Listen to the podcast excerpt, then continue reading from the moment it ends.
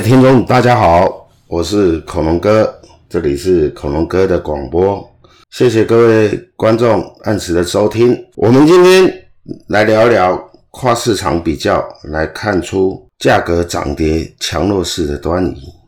全球几乎每个国家都有各自国家的股市，但因为时间差的关系，各国股市有不同开盘的时间。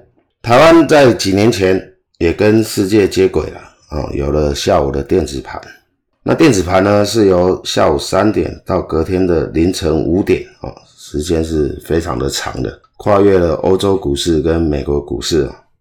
期交所开放这个电子盘是对的，因为世界上哦会发生什么事情，往往大家都不可能预测，重大的事件哦都会影响股市的涨跌。那假如不可以及时的反应哦。等明天开盘哦，往往会造成哦投资人重大的损失哦。那现在国际股市都分成哦亚股、亚洲股市、欧洲股市跟美国股市。我还记得三一美国恐怖攻击事件的时候，我手上有三口小纳斯达多单。我在家里吃饭的时候，我就忽然看到那个价格往下跳了二十几点，我吓一跳，因为那时候纳斯达。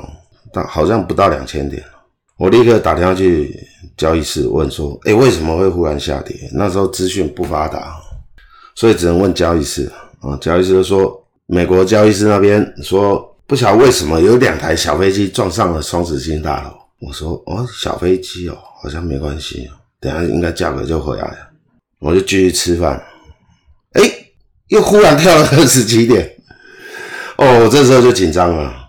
就带他再打电话去交易室问，又有两架撞上去了。我心里想，这不行，我我立刻先把单子出掉，我就试驾把它出掉。出掉了不到一分钟哦，美国就宣布哦，股市暂停交易。我假如没有出的话，我是损失更严重的。所以呢，现在台股已经有下午电子盘哦，所以这个跟世界跟接轨哦。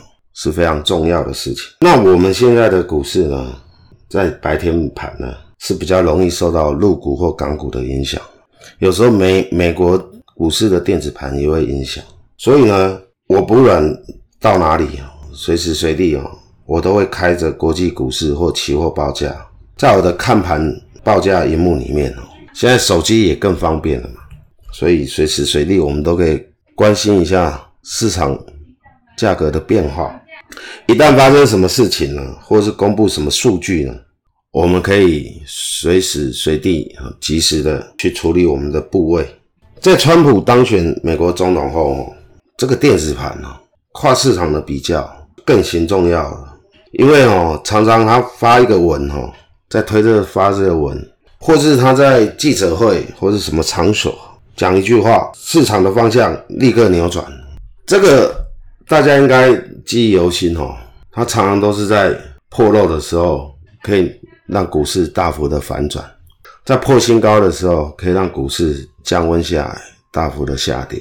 在我印象中哦，除了 Michael Jordan 以外哦，应该没有人可以用扭转这个名词哦，这川普常常做得到。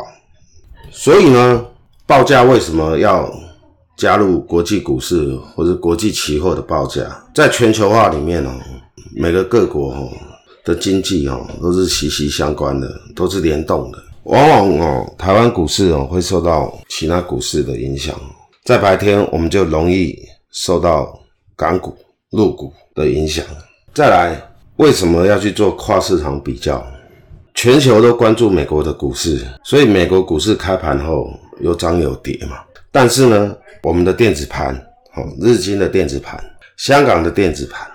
A 五十的电子盘也都会跟着做，跟着跑，但有时候就会发生美股在大幅下跌的时候，诶，日经不跌，恒生也不跌，这往往哦都透露着一些领先价位的讯息。也许亚洲处于强势嘛，它不跌，表示有人在买，有人在趁美股下跌的时候再买进，那隔天台股一开。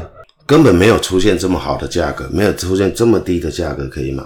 这个也是为什么我在提这个跨市场比较的原因。有时候该跌不跌，该涨不涨，的状况出现，不是用喊的，价格不是用喊的，而是每个投资人参与者用钱进去堆出来的价格，这个绝对骗不了人。该涨不涨，该跌不跌，透露着明天对盘势的强与弱的影响。哦，我不知道各位投资人有没有去观察一个这些细腻细微的变化，这往往都是你胜负的关键。在另外一方面呢，全球化的产业里啊，不论是个股哦，还是整体的股市哦，往往你去比较一下，就清楚价位哦是高估了还是低估了。比较久了呢，你就能提早调整手中的部位，使损失降低哦。获利增加，想赚钱，还是要多做一点事情，比人家多做一点事情，多花一点时间，往往胜利就是属于你的。所以呢，要去做跨市场比较，这也是胜负的一个细腻的关键，在这里提供给各位参考。哦，我们今天就到这里，谢谢各位。